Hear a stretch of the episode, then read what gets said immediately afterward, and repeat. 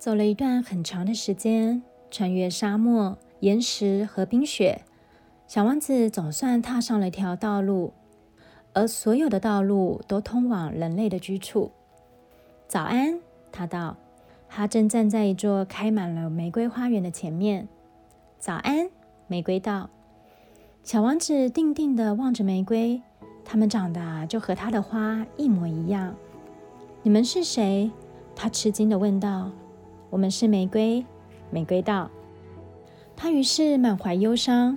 他的花曾经对他说：“他是世界上仅有一朵的玫瑰。”而在这里，单是一座花园，就有五千株和他长得一模一样的花。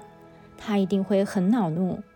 他自语道：“如果他看到这种景象，他一定会拼命的咳嗽，装出一副垂死的样子，以免旁人嘲笑。”而我就不得不假装要看顾他，来让他恢复元气。因为如果我不那么做，不装出卑下的样子的话，他就真的会让自己死去。当时他又继续回想：从前我认为自己是富有的，因为我拥有世界上独一无二的一朵花，而我拥有的不过是一朵平凡的花，一朵平凡无奇的花和三座极稀的火山。